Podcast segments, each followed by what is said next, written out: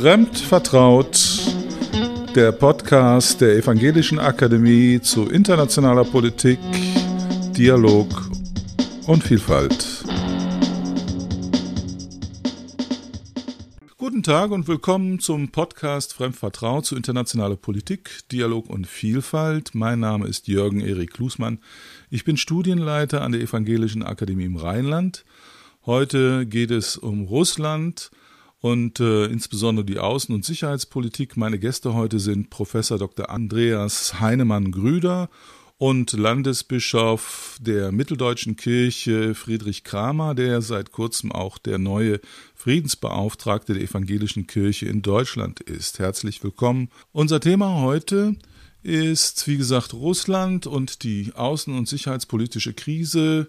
Natürlich sprechen wir über die Ukraine und den Krieg am Donbass, aber auch über die Innenpolitik Russlands und das deutsch-russische Verhältnis. Vielleicht haben wir auch noch Zeit, kurz über die Rolle der Kirchen zu sprechen. Professor Dr. Heinemann Grüder ist äh, der Sohn des Pfarrers Kurt-Jürgen Heinemann Grüder, der einigen von Ihnen ja bekannt sein dürfte. Er wuchs äh, in der DDR in der Nähe von Prenzlau auf und 75 siedelte er dann mit seiner Familie in die Bundesrepublik über. Er studierte an der Freien Universität und äh, arbeitete zunächst als Journalist und nach dem zweiten Staatsexamen für Geschichte und Politik entschloss er sich aber dann äh, als Doktorand an Moskauer Lomonossow-Universität zu promovieren mit einer Arbeit über den arabisch-israelischen Konflikt.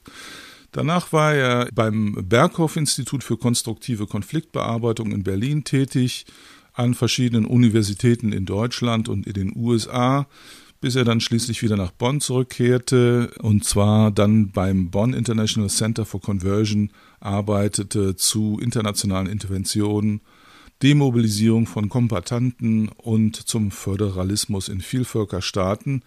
Ich habe ihn kennengelernt als kompetenten Leiter der Akademie für Konflikttransformation im Forum Ziviler Friedensdienst und Mitherausgeber des Friedensgutachtens.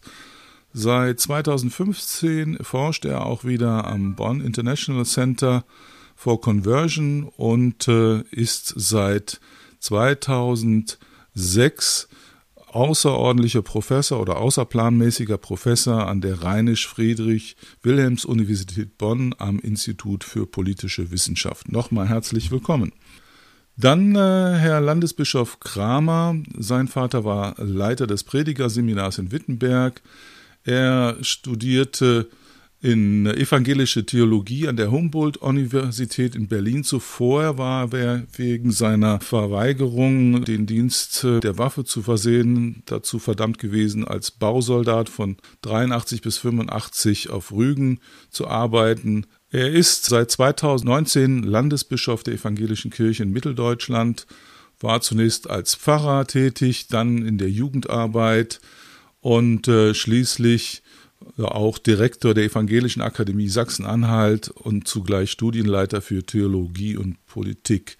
Meine erste Frage an Sie beide. Halten Sie einen Krieg mit Russland derzeit für möglich? Und wenn ja, warum? Und wenn nein, warum? Professor Heinemann. Ich halte die Situation für bedrohlich. Ähm, ich denke, Russland hat ähm, an den Grenzen der Ukraine im Norden, im Westen und äh, im Süden sehr viel Militär aufgebaut. Und man fragt sich, was ist das Ziel dessen? Entweder wollen sie sozusagen die Kriegsangst äh, auch in Europa und in der Ukraine so hochtreiben, dass wir quasi Russland geben, äh, was es verlangt, äh, um den Krieg zu verhindern. Oder ähm, es wird dann trotzdem mit einem Krieg beginnen und äh, dann erwarten, dass wir nach einem Kriegsbeginn entgegenkommen, weil eben anders das Überleben der Ukraine oder auch der europäischen Sicherheitsordnung nicht gewährleistet werden kann. Äh, ich will das nicht in Prozentzahlen aus, äh, ausdrücken, aber ich glaube, äh, dass Putin hier Wabank spielt und äh, erwartet, äh, dass äh, seinen Forderungen entgegengekommen wird.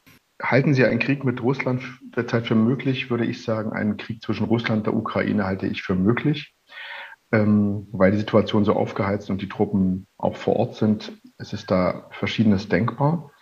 Ich halte einen Krieg zwischen Europa und Russland für nicht möglich und auch nicht wahrscheinlich, sondern es geht hier ganz klar um die Interessen, die Russland formuliert hat, denen nicht entgegengekommen wird und woraufhin äh, sozusagen weitere auch militärisch eskalierende Schritte durch Russland gegangen werden.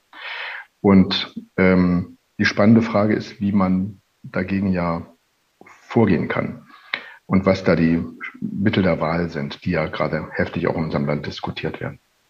Mhm. Ja, bis zur Revolution am Maidanplatz in der Ukraine war ja eigentlich das Verhältnis zwischen Russland und der Ukraine eigentlich ganz, ganz gut.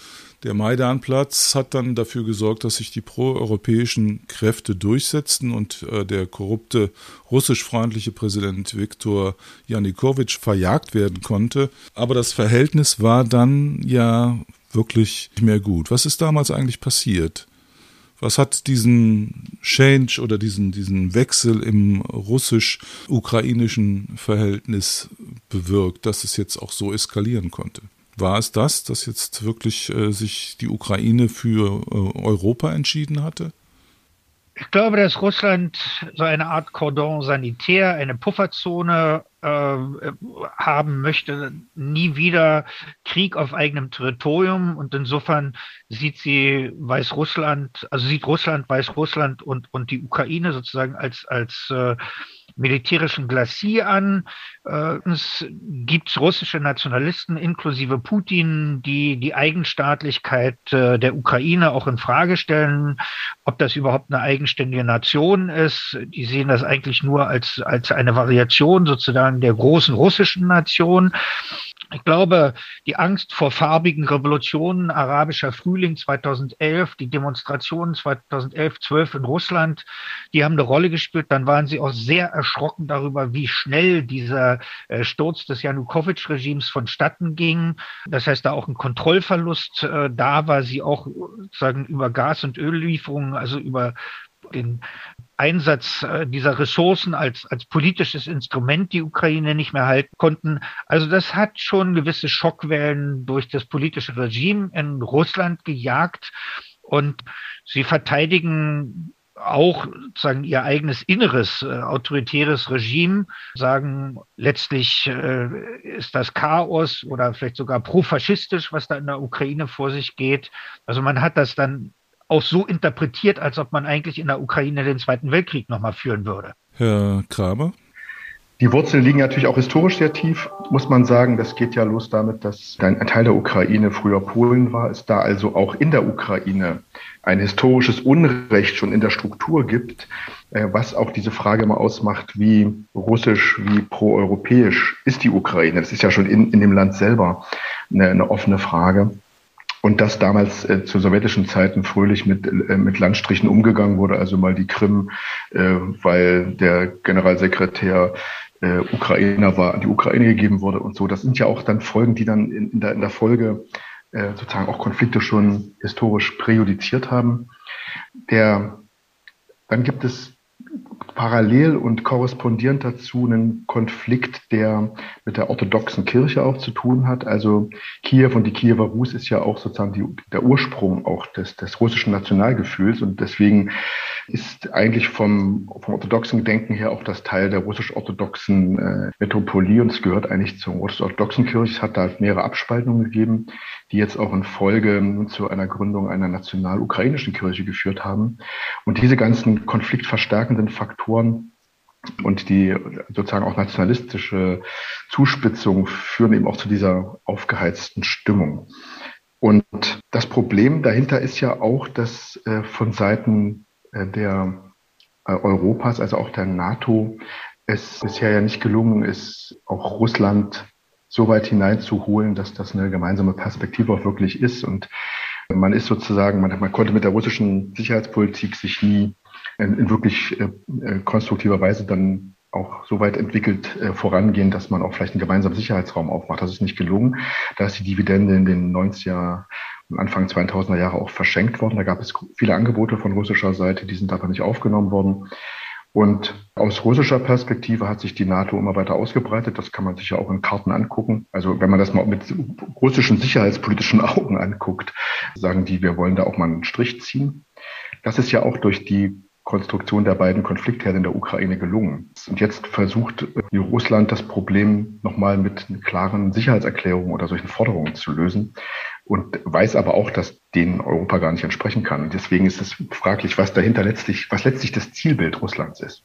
Hm. Das finde ich ist für uns schwer zu eruieren. Ähm, ich bin immer dafür, sich da möglichst davor zu hüten, das zu moralisch anzugucken. Äh, es gibt ganz reale Sicherheitsinteressen Russlands und man muss schauen, äh, was da sinnvoll auch gerade von dritter Seite, also sprich von Europa her und auch von Amerika und den Verbündeten her organisierbar ist. Ein zentraler Punkt ist natürlich auch, dass der Zerfall der Sowjetunion auch was Traumatisches für viele, für das Selbstwertgefühl der Leute hat. Ja, also die, ist auch ein gefühlter Bedeutungsverlust, gerade auf, auf russischer Seite. Und das plötzlich, äh, das Gefühl, wir waren doch immer Brüder, sind jetzt Feinde, was in der Bevölkerung, glaube ich, nochmal sehr unterschiedlich ist. Also die viele Ukrainer und Russen sind ja auch verwandt, es geht hin und her. Äh, es gibt ganz viele Ukrainer in Russland, ganz viele Russen in der Ukraine. Dass das jetzt sich so aufheizt, ist auch was, was eben der, dem politischen Sicherheitsinteressen geschuldet ist, aber letztlich sich äh, auf keine Feindschaft zwischen diesen Völkern basiert. Es war ja dann so, dass die Annexion der Krim folgte, dann äh, auch die Besetzung des äh, Donbass, beziehungsweise eben die, dass die Aktivitäten der äh, prorussischen Separatisten im Donbass die Situation weiter eskalieren ließ. Dann gab es das Minsker Abkommen, das 2015 den Deeskalationsprozess versuchte zu regeln. Das wurde aber immer wieder gebrochen. Äh, und derzeit kann man fast sagen, dass es eigentlich praktisch tot ist. Und dennoch spricht ja Außenministerin Baerbock davon, dass dieser Vertrag mit neuem Leben gefüllt werden muss. Auch Bundeskanzler Olaf Scholz und der französische Präsident Macron stimmen ein in dieses Konzert. Ähm, der ukrainische Außenminister würdigt das europäische Engagement für eine Deeskalation. Da scheint ja doch was zu passieren. Anders jedoch die Amerikaner, die sprechen offen vom Krieg. Wie passt das zusammen? Ich möchte auf das Stichwort mit den legitimen russischen Sicherheitsinteressen eingehen. Von denen wird ja immer gerne auch gesprochen, auf der anderen Seite aber kaum von den legitimen Sicherheitsinteressen der Ukraine. Das heißt also, wir haben hier einen Krieg, der ohne Russland nicht stattgefunden hätte, 2014 die Wahrscheinlichkeit, dass Kiew in Moskau einmarschiert oder Riga in Moskau einmarschiert oder Warschau in Moskau oder Macron den Napoleon spielt oder Kanzler Scholz äh, wie Hitler sozusagen kurz vor Moskau steht, äh, das ist alles irreal. Und trotzdem wird dieses Narrativ bedient und äh, wir haben äh, bei der Rede sozusagen der legitimen Sicherheitsinteressen Russlands nie das Verständnis von gleicher Sicherheit, sondern von ungleicher Sicherheit. Das heißt, Russlands Sicherheitsinteressen sind, weil es eine Atommacht, eine Großmacht, eine frühere, ein Nachfolgestaat der Sowjetunion ist, in der Wahrnehmung immer größer und wir müssen dafür mehr Verständnis haben als für die Sicherheitsinteressen der Kleinen. Also insofern äh, bei der Rede davon äh, gibt es so eine gewisse Asymmetrie und äh, eine gewisse Ungleichberechtigung. Ich finde, dass die Ukrainer, die jetzt äh, die ganze Zeit schon in der Unruhe leben, in der Panik geradezu,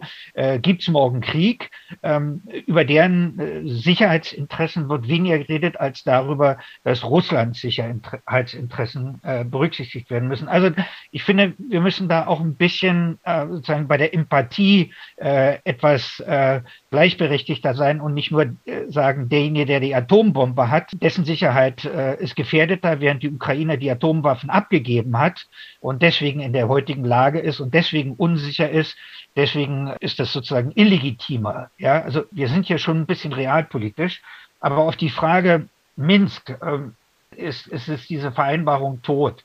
Die ist ja unter vorgehaltener Pistole quasi im Februar 2015 von dem damaligen ukrainischen Präsident Poroschenko unterschrieben worden. Ich glaube, äh, keiner äh, wird das mehr umsetzen, weil es ist innenpolitisch in der Ukraine nicht durchsetzbar. Ich frage mich auch manchmal, ob die eigentlich den Donbass nicht, also symbolisch zwar nicht, aber de facto abgeschrieben haben und für mich ist so ein bisschen die Parallele immer zur, zur DDR da. Also wir hatten bis 1970 Adenauers Politik, wir erkennen nicht an und wollen alles revidieren und illegitimes Regime in Pankow. Und dann fing man an und sagte humanitäre Erleichterungen und wir müssen Modus vivendi finden. Meines Erachtens, wenn man den Status nicht absehbar lösen kann, dann muss man sich fragen, können wir humanitäre Erleichterungen für die davon betroffenen Menschen schaffen. Also mehr Grenzübergangspunkte, Finanztransfers möglich machen, Rentner, dass die weniger belastet sind, dass es äh, auch menschliche Kontakte noch zwischen dem russisch und dem ukrainisch äh, kontrollierten Teil des Donbass gibt. Also all das, Passierscheinabkommen, was nach 1970 dann letztlich auch zwischen Ost- und Westdeutschland passierte. Das wäre meines Erachtens konstruktiver, konstruktives Herangehen, Standards vor Status statt sich äh, sozusagen an einer Regelung festzuhalten, die politisch nicht absehbar durchsetzbar ist. Möchten Sie was ergänzen, Herr Kramer? Ja, ich wollte nochmal auf den schönen Einstieg äh, von Professor Heinemann-Grüder reagieren. Ich halte es genauso für sicherheitspolitisch äh, irrelevant, dass Putin in Warschau, in Berlin, in Paris oder in Riga einmarschiert. Das heißt, diese Szenarien sind wechselseitig irreal. Es geht ja ganz klar um eine Frage, was wird mit der Ukraine und äh, welche Interessen hat äh, Moskau dort. Und ähm, die Krim, ähm, äh, ist äh, ja ohne, ohne kriegerische Gewalt geschehen und bei allen klar war, dass, äh, dass Russland sozusagen dort vor Ort äh, seine Schwarzmeerflotte nicht aufgibt. Und ich finde es, ähm, dass man, wenn man zum Beispiel äh, sagt, die Ukraine muss frei entscheiden dürfen, ob sie in die NATO geht, das ist korrekt. Aber selbst wenn sie jetzt den Antrag stellen würde, würde niemand sie aufnehmen, weil das, weil das Krim, die Krimfrage und der Donbass nicht geklärt ist. Wir wären ja sofort faktisch in einem Krieg. Und insofern bin ich ganz bei Ihnen und wir haben ja auch sehr viele Kontakte zu, zu unseren ukrainischen, zu Partnern, äh, gerade auch äh, evangelischerseits in der Ukraine, die auch händeringend um Unterstützung rufen. Ja, und das gilt auch für die katholische Seite, wo ja sehr viele katholische äh, Gemeinden ähm, dort sind, die auch auf katholischer Seite ganz stark um Unterstützung für die Ukraine bitten und auch dass die Sicherheitsinteressen der Ukraine klar machen. Ich glaube, das ist, das, das ist unhinterstritten. Und ich bin da ganz bei Ihnen. Ich denke, dass Minsk nicht wieder zu beleben ist und was man nach anderen Dingen gucken muss. Und letztlich braucht man die große Vision, dass das unter einem Dach geht. Und das ist ein ganz dickes Brett und ein weiter Weg. Aber das ist viel hilfreicher als Kriegsrhetorik in wechselseitiger äh, sozusagen Befürchtung. Und deswegen haben beide Sicherheitsinteressen und die sind ernst zu nehmen und letztlich nur, die Ukraine ist letztlich nur äh, über diplomatische Unterstützung und äh, Solidarität zu sichern und nicht durch ähm, militärische Aufrüstung. Hm. Ich möchte zwei Punkte sagen. Entschuldigen Sie. Ja, gerne. Das eine, es gibt die Legende, die Krim wäre friedlich annektiert worden. Ähm, die Russen sind mit Spezialkommandos in das Krim-Parlament mit vorgehaltener Maschinenpistole einmarschiert und haben unter Androhung von Gewalt äh, das Krim-Parlament genötigt, äh, diesem Referendum zuzustimmen. Das Zweite, die Krim-Tataren, die ihre eigene Autonomie auf der Krim hatten, äh, diese Autonomie ist zerschlagen worden. Es gibt ungefähr 20.000 äh, Krim-Bewohner, die infolge der Annexion die Krim verlassen mussten. Äh, besonders die Krim-Tataren, eigentlich die Ureinwohner der Krim und nicht die Russen, äh, sind die eigentlich Verfolgten. Äh, deren Rechte sind bei dieser Annexion überhaupt nicht berücksichtigt worden. Also die Vorstellung oder auch die Blindheit gegenüber die Gewalt, die äh, nach 2014 auf der Krim angewandt worden ist, inklusive ähm, desjenigen, der, der Strafverfolgung derjenigen, die gegen die Krim-Annexion protestiert haben. Die sind nach Russland überstellt worden, äh, auch in Gefängnisse. Also man kann das auf keinen Fall als äh, gewaltlos bezeichnen. Ähm, das Zweite, äh, was passiert eigentlich, wenn es zu diesem Krieg kommt? Äh, werden wir dann äh, uns so verhalten, dass wir sagen, okay, äh, wir haben es nicht verhindern können. Ähm, Russland hat da eben seine äh, historischen Interessen irgendwie geltend gemacht und zwar unabhängig von den Präferenzen der heute in der Ukraine lebenden Menschen. Ähm, das heißt, werden wir dann zugucken, werden wir dann irgendwie Wirtschaftssanktionen verhängen, aber de facto ist nach einigen Jahren genauso hinnehmen wie die Krim-Annexion. Das heißt, was wird unsere Haltung im Kriegsfall sein? wenn wir ihn denn nicht ausschließen. Das kann sein, dass in zwei oder drei Wochen wir genau dieses Szenario haben. Und dann können wir O und A sagen und sagen, ist aber kein europäisches, sondern ein russisch-ukrainisches Problem. Wenn wir so handeln, wäre das faktisch das Ende der europäischen Sicherheitsordnung, weil wir sagen, wir geben dem Stärkeren nach. Völkerrechtsbruch vielleicht, aber sofort würden die Stimmen wie nach der Krim auch hochkommen, die sagen, naja, wir müssen mit den Fakten leben. Das wäre zynisch. Äh, ich finde, wir müssen uns darauf einstellen, was wenn. Ja, was wenn? Was äh, kann man tun? Aber vielleicht, äh, bis, wenn wir uns der Frage widmen, was passiert, wenn das wirklich dazu kommt, ähm, gibt es noch irgendwelche Chancen für Deeskalation? Haben wir die alle genutzt? Wir haben über das Minsker Friedensabkommen gesprochen, aber das äh, auch faktisch wirklich tot ist. Gibt es irgendwelche Alternativen? Meines Erachtens ja.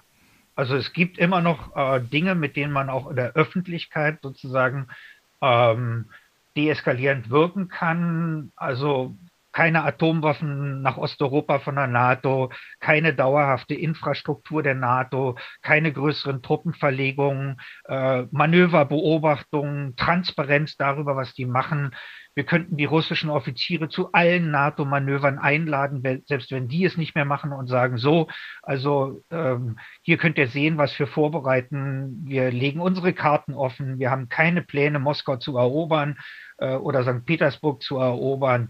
Ähm, wir könnten auch den, den NATO-Russlandsrat äh, wiederbeleben und zwar mit allem, äh, inklusive Doktrinen, ähm, vertrauensbildende Maßnahmen im Sinne auch von, wann werden Truppen verlegt, wer informiert darüber, Lagebildgenerierung. Wir tauschen uns wechselseitig aus über das, äh, was wir wissen, legen das auch offen, also um sozusagen auch den, die Befürchtung, hier würden äh, sagen, Informationen gezielt äh, eskalierend eingesetzt, um, um dem entgegenzuwirken.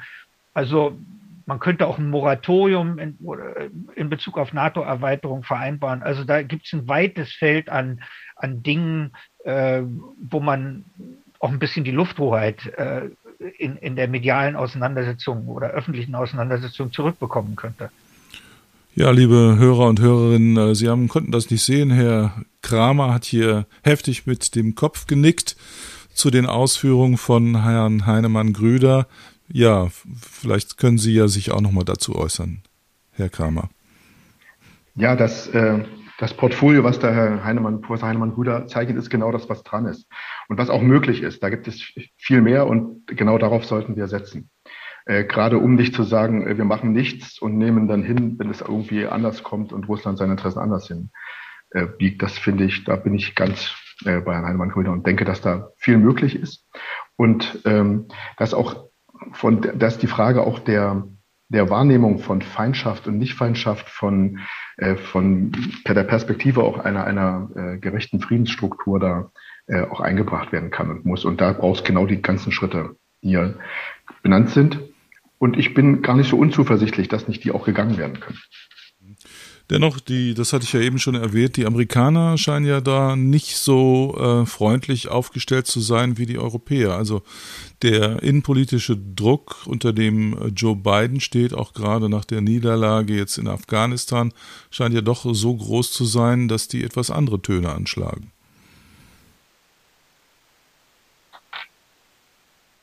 Also man kann natürlich in dieser Situation so eine gewisse Äquidistanz zwischen Russland und den USA pflegen. Ähm, leider sind die USA in diese Lage wieder gekommen, ähm, weil die Europäer ähm, sowohl von Russland äh, nicht ernst genommen werden, aber auch von der Ukraine nicht ernst genommen werden. Das heißt also, die äh, USA sind jetzt der entscheidende Verhandlungspartner für Putin, ähm, weil von Seiten der Europäischen Union, vielleicht jetzt Initiative von Macron, aber insgesamt äh, von der EU ähm, auch die ganzen letzten Jahre kaum eine aktive vermittelnde Rolle kam, sondern man das Elend bestenfalls verwaltet hat. Das heißt also, wenn man da äh, rauskommen will aus der Situation und jetzt nicht nur USA-Bashing betreiben will, dann müsste eigentlich die EU sich fragen, wo waren wir in den letzten acht Jahren? Und äh, also natürlich haben sie viel Geld in die Ukraine und, und deren Transformation gesteckt, Aber man hätte natürlich auch die Hand ausstrecken können und sagen, äh, für den Donbass wäre es wesentlich attraktiver, wenn es eine EU-Beitrittsperspektive äh, gäbe oder wenn man irgendwelche Projekte auch mit Donbass gemacht hätte und gesagt hätte, so, wir wollen euch eine Rückkehr zur Ukraine eigentlich auch attraktiv machen. Aber da ist im Grunde genommen auch nichts äh, gekommen, äh, weil die ihre Hoffnungen letztlich auch nur auf Russland und auf Pensionen aus Russland und Pässe auf Russland und Arbeitsplätze in Russland gesetzt haben. Das heißt also, für mich ist die Frage, wie kann man diese Menschen, die in diesen de facto Regimen, dem postsowjetischen, zu denen Donbass gehört, wie kann man denen äh, das attraktiv machen? Ähm, und, und da, da äh, wird nur eine Art von Modus vivendi oder äh, sagen wir auch, auch Outreach in die Richtung ähm, Ergebnisse zeitigen. Es geht ja nicht nur um Erde hier und Territorium, sondern es geht um Menschen, die da betroffen sind. Äh, und da frage ich mich, äh, was hat die EU da eigentlich an Signalen gesetzt, äh, gesendet und was will sie in der Zukunft senden? Hm. Herr Kramer, wollen Sie was noch sagen dazu? Sonst würde ich, äh, wenn Sie nicht wollen, ähm, noch was. Ich lasse es Ihnen offen. Ja, also ähm, dass auch zum Beispiel das Minsker Abkommen, ähm, dass man einfach zugesehen hat, wie das immer weiter äh, sich im Prinzip erledigt hat und da nicht nachgesetzt hat, dass es auch ähm, da kein, kein großes Engagement gab, das ist ja auch Teil des Problems, genau wie Sie es beschreiben. Und ähm, und dass jetzt äh, vielleicht die neue Bundesregierung da versucht, Fuß zu fassen, aber man hat sich da auch schon ein bisschen aus dem, aus dem Gesprächssetting rausbegeben. Ich bin gespannt, was da wieder geht. Ähm, und kann mir vorstellen, dass da was möglich wird. Die USA, ich behalte auch nichts davon, da sie zu bashen oder irgendwie das per se äh, in so ein Schwarz-Weiß-Schema zu tun, aber es wird da, die ist auch nicht ungefährlich, wenn die USA sozusagen der Ukraine signalisiert, äh, wir werden euch auch militärisch unterstützen, es aber nicht geschehen, geschehen wird. Und das finde ich so eine, so eine Ambivalenz. Und ich, wir sind da als evangelische Kirche hier in Deutschland ganz klar auch äh, gegen Rüstungsexporte in, in, dieses Krisengebiet, weil wir glauben, dass das Feuer in, ins Öl gießt und letztlich andere Schritte gegangen werden müssen. Ja, das ist ja jetzt auch Stand der Bundesregierung. Ähm, Gott sei Dank, dass man äh, sagt, also in Krisenregionen werden per se keine Waffen geliefert.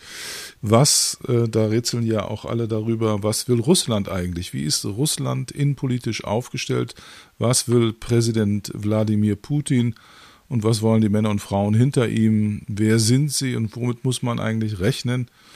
Wir erleben ja auch eine beispiellose ja, Verschärfung der, der Menschenrechtslage und der Bürgerrechtslage in Russland. Gleichzeitig gibt es aber auch äh, immer mehr Angriffe von Russland auf der virtuellen Ebene. So ein bisschen kriegt man das immer wieder mal mit, wenn es irgendwie größere Hackerangriffe gab von russischer Seite. Wie geht man mit all dem um? Also meines Erachtens hat Putin innenpolitisch die Kontrolle durchgesetzt. Das heißt, dass äh, was da noch an Opposition, zivilgesellschaftlichen Protesten, Medienunabhängigkeit, äh, vielleicht auch an unabhängigen äh, Rechtsanwälten und so existierte, das ist äh, insbesondere infolge der Rückkehr von Nawalny im Januar letzten Jahres und der Demonstrationen zerschlagen worden. Das heißt also, was es da noch an Zivilgesellschaft äh, äh, auf der Straße auch gab, ähm, das ist mittlerweile ins Gefängnis, die sind ins Gefängnis oder ins Exil getrieben worden. Insofern hat er diesbezüglich äh, Kontrolle, äh, nähert sich auch den anderen autokratischen Regimen an. Ich glaube, die außenpolitische Agenda besteht in einer Revision äh, der Ergebnisse der letzten 30 plus Jahre. Das heißt, er will zumindest äh, Russland wieder in einem vergleichbaren Status äh, im, im postsowjetischen Raum sehen, äh, wie ihn die Sowjetunion hatte. Das heißt nicht, dass er die Sowjetunion wiederherstellen will, aber dass das seine Einflusssphäre ist, äh, militärisch, wirtschaftlich, aber auch äh, politisch und dass der Westen das quasi auch als Einflusssphäre zugesteht. Es gibt sozusagen EU-Raum und dann gibt es einen euroasiatischen Raum und der euroasiatische Raum, der wird von Russland dominiert. Da er jetzt auch schon über 70 ist und auch nicht ewig leben will, wird, ähm, ist das vielleicht auch noch eine Agenda, auf die er sich äh, stark konzentriert, weil er sich aus der Innenpolitik auch weitgehend herausgezogen hat. Das heißt also, da sind andere äh, aktiv. Ist Russland geeint? Nein, ein Krieg wäre unpopulär. Ich glaube nicht, dass der wie 2014 diesen Krim-Patriotismus wieder mobilisieren könnte. Ich glaube auch, dass die Oligarchen, die Unternehmer keinen Krieg wollen, weil sie schon heute unter der Anspannung leiden. Der Rubel verfällt, der Kurs verfällt. Das heißt, äh, all die russischen Oligarchen, die ihre Yachten und ihre Liegenschaften in Nizza, in London, in Rom oder Monaco haben, die würden äh, das verlieren. Ähm, also da gibt's auch keine Einheit. Ich bin mir auch nicht sicher, ob die gesamte Regierung, ähm, also inklusive Außenministerium, hinter diesem sehr äh, aggressiven Kurs steht. Und insofern muss man, wenn man äh, Politik gegenüber Russland betreiben will, auch sehen, es äh, ist nicht einheitlich, sondern muss auf diejenigen setzen, die vielleicht auch äh, einen anderen Kurs fahren könnten, inklusive Orthodoxie, die infolge eines Krieges den Einfluss auf die äh, Gemeindeglieder der russisch-orthodoxen Kirche in der Ukraine verlieren würde. Das heißt, die Orthodoxie wäre einer der ganz großen Verlierer, auch wenn sie innenpolitisch sehr stark auf Seiten äh, Putins sind. Herr Kramer? Ja, der Analyse kann ich mich nur anschließen, ähm, dass es divers ist und dass es vielleicht auch klug wäre, angesichts also des Alters von äh, des Präsidenten auch auf Zeit zu setzen im Sinne von Moratorien oder anderen Modellen, dass man einfach sagt, lasst uns möglichst nicht das sozusagen als ein, ein, ein Lebenswerk, das er sich vielleicht vornimmt, irgendwie diese Revision, dass sich das umsetzen lässt. Und ansonsten ist es im Merk, weiß, es ist auch relativ schwer, äh, genau einzuschätzen, wie die auch nationalistischen Strömungen und Spannungen innerhalb der äh, Organe da in, in Russland sind. Da gibt es auch sehr verschiedene Kräfte. Das ist ja nicht nur Putin, die da auch das befeuern.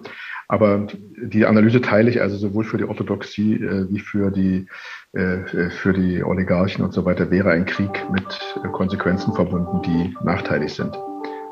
Andererseits ist aber eben auch für die Orthodoxie die Kiewer Rus und auch die Klöster dort, die äh, sozusagen die auch eine Herzenssache sind, äh, wenn da ukrainischerseits äh, zum Beispiel das brachial verändert würde, kann es sein, dass da die Orthodoxie eher zum Kriegstreiber wird. Und das sind alles Fragen, die glaube ich, noch nicht, die können wir heute von heute noch gar nicht fest sagen, wie das sich weiterentwickelt. Da können noch mal Prozesse entstehen, die das Ganze wahnsinnig schnell befeuern. Und es können aber auch Prozesse bestehen, wo das erstmal wieder in so einen eingefrorenen Zustand übergeht.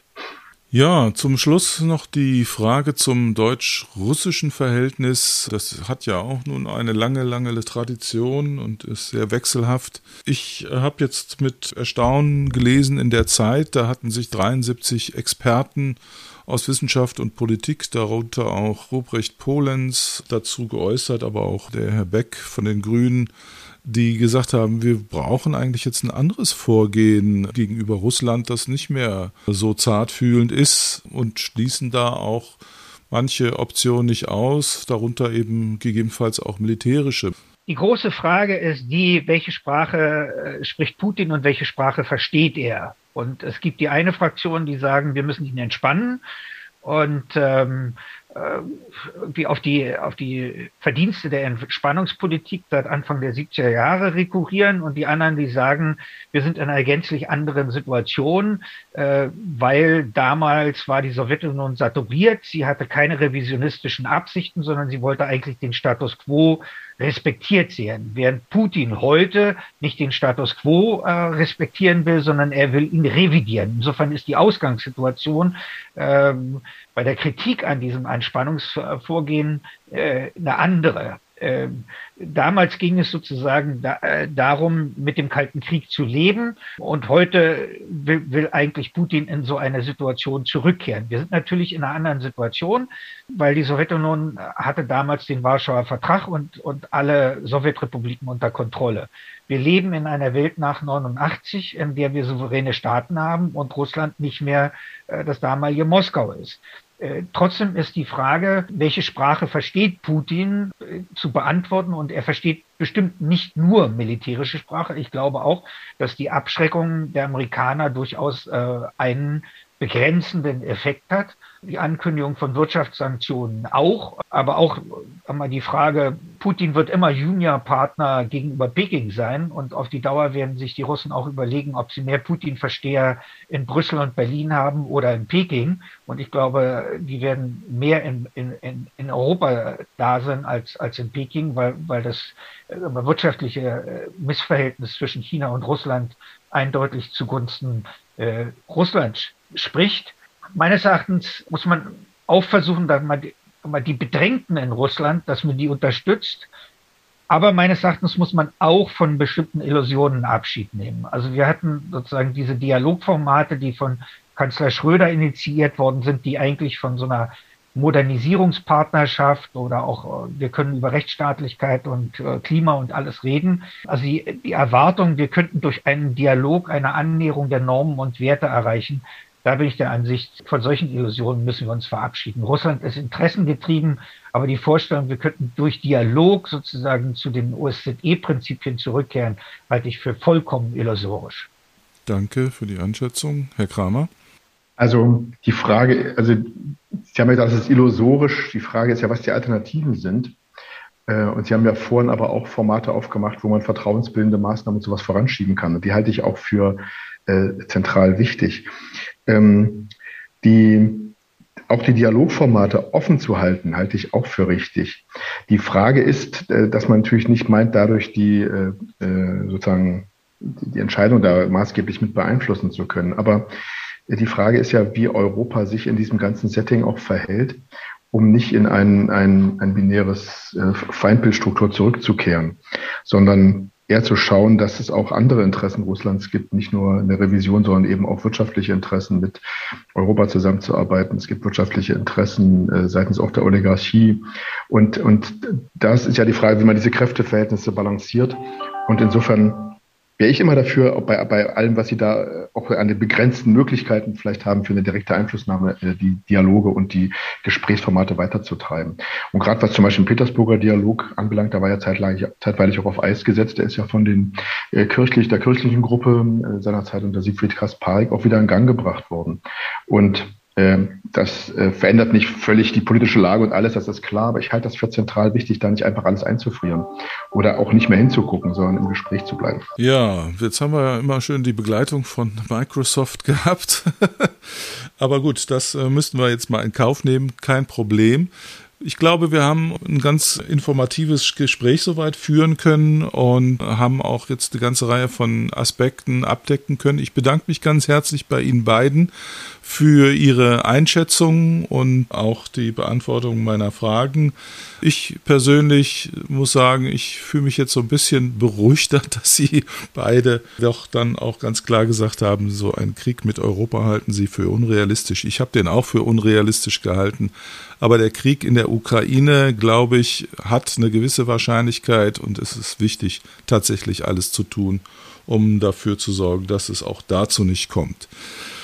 Hoffen wir das Beste. Wir haben es nicht in der Hand, sondern müssen schauen. Das ist unsere Aufgabe. Schauen und beobachten, analysieren. Und ja, wenn wir von unserer Seite auch irgendwie zur Deeskalation beitragen können und die Kirchen haben da ja eine Rolle, dann äh, sollten wir das auf jeden Fall auch tun. Ihnen beiden, wie gesagt, herzlichen Dank. Ich bin froh, dass wir das Gespräch führen konnten, so kurzfristig und sage herzlichen Dank.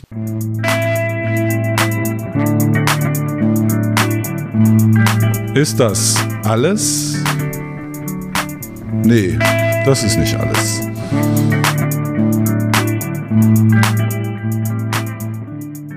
Mit Russland verbindet mich wie so viele Deutsche auch ja, Familiengeschichte, Kriegsgeschichte. Also meine Großväter waren beide im Krieg in Russland. Der eine als Offizier, der andere als ähm, Obergefreiter. Und ja, ihre Erlebnisse haben schon auch, denke ich, stark sie selbst geprägt und auch unsere Familien, die Russen galten bei uns immer auch irgendwie als äh, ernstzunehmende Feinde, ernstzunehmende Leute. Feinde insofern, weil sie halt äh, immer auch gegen die Deutschen gekämpft haben, beziehungsweise wir gegen sie. Und in dem Zusammenhang äh, habe ich eben während meiner Ausbildung zum Konfliktaufsteller auch eine ja, Familiengeschichte aufgestellt. Und zwar habe ich äh, ein Ereignis aus der Geschichte meines Großvaters mütterlicherseits aufgestellt. Da tauchte plötzlich mal ein Foto auf, das äh, zeigte einen russischen Gefangenen, Gefallenen und von dem es hieß, dass mein Großvater ihn zuerst erschossen hätte. Er wäre schneller gewesen als äh, eben der russische Soldat. Das Foto tauchte nie wieder auf. Ich kann mich auch irgendwie nur ganz schemenhaft daran erinnern. Jedenfalls habe ich dieses Ereignis dann Jahre später äh, aufstellen lassen und beziehungsweise aufgestellt selber. Ich hatte eben den russischen Soldaten und meinen Großvater, zwei Stellvertreter äh, aus der therapeutischen Gruppe, eben ausgesucht und dann äh, eben als jeweils den russischen Soldaten und mein Großvater gegenüber aufgestellt, mit einem Abstand vielleicht von zehn Metern. Die beiden, nachdem das dann gemacht war von mir, zog ich mich zurück und wir alle beobachteten die Szenerie und es war halt ziemlich gespenstisch, weil es waren nur die zwei. Sie standen sich irgendwie so echt wie beim Duell von einem Cowboy-Film am Anfang gegenüber, aber das wurde dann schnell ernst. Die schauten dann wirklich unheimlich intensiv sich gegenseitig an und man merkte so, die, das durchlief alle Emotionen.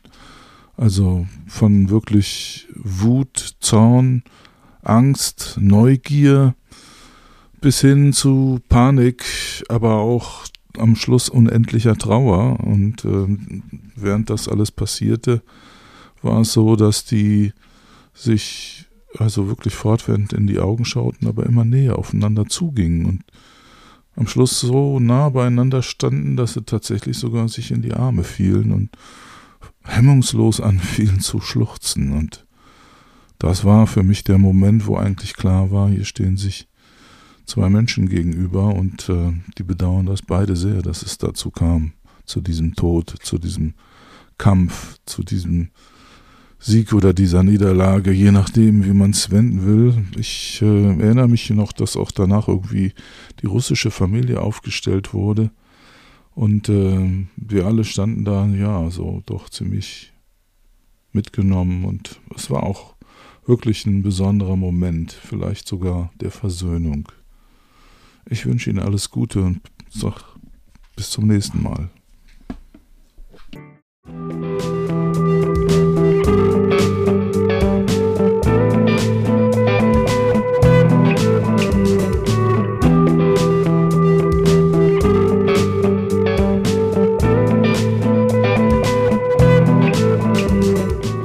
Hat es Ihnen gefallen? Wir freuen uns über Ihr Feedback und Ihre Themenvorschläge. Sie erreichen uns auf unserer Website eair.info oder per Mail unter info@akademie.ekir.de.